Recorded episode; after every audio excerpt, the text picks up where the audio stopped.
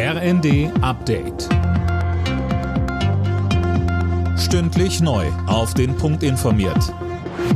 Ich bin Fabian Hoffmann. Bereits seit zwei Jahren wütet der Krieg in der Ukraine. Millionen Menschen haben das Land seit dem russischen Überfall verlassen. Viele wurden getötet, Städte zerstört.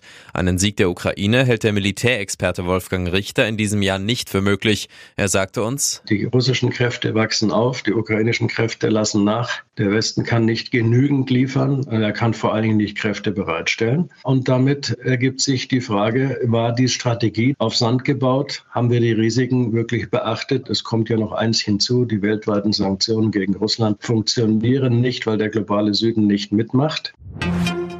Das umstrittene Cannabis-Gesetz hat die nächste Hürde genommen. Der Bundestag hat dafür gestimmt. Jetzt fehlt noch das Go des Bundesrats. Dort wird vor allem mit Widerstand aus der Union gerechnet. Es bleibt fraglich, ob Erwachsene dann wirklich schon ab April legal Cannabis besitzen dürfen.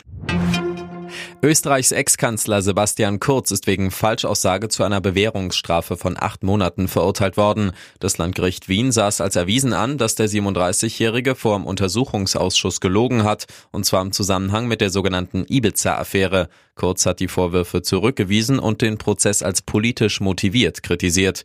Das Urteil ist noch nicht rechtskräftig. Gegen Kurz wird außerdem wegen des Verdachts der Veruntreuung staatlicher Mittel ermittelt. Unsere Oscar-Hoffnung Sandra Hüller ist mit dem französischen Filmpreis César als beste Schauspielerin ausgezeichnet worden für ihre Hauptrolle im Film Anatomie eines Falls. Hüller ist dafür auch für einen Oscar nominiert. Die Academy Awards werden in zwei Wochen in LA verliehen. Rekord für Bayer Leverkusen in der Fußball-Bundesliga. Dank eines 2 zu 1 Sieges gegen Mainz ist der Tabellenführer nun 33 Pflichtspiele in Folge ungeschlagen.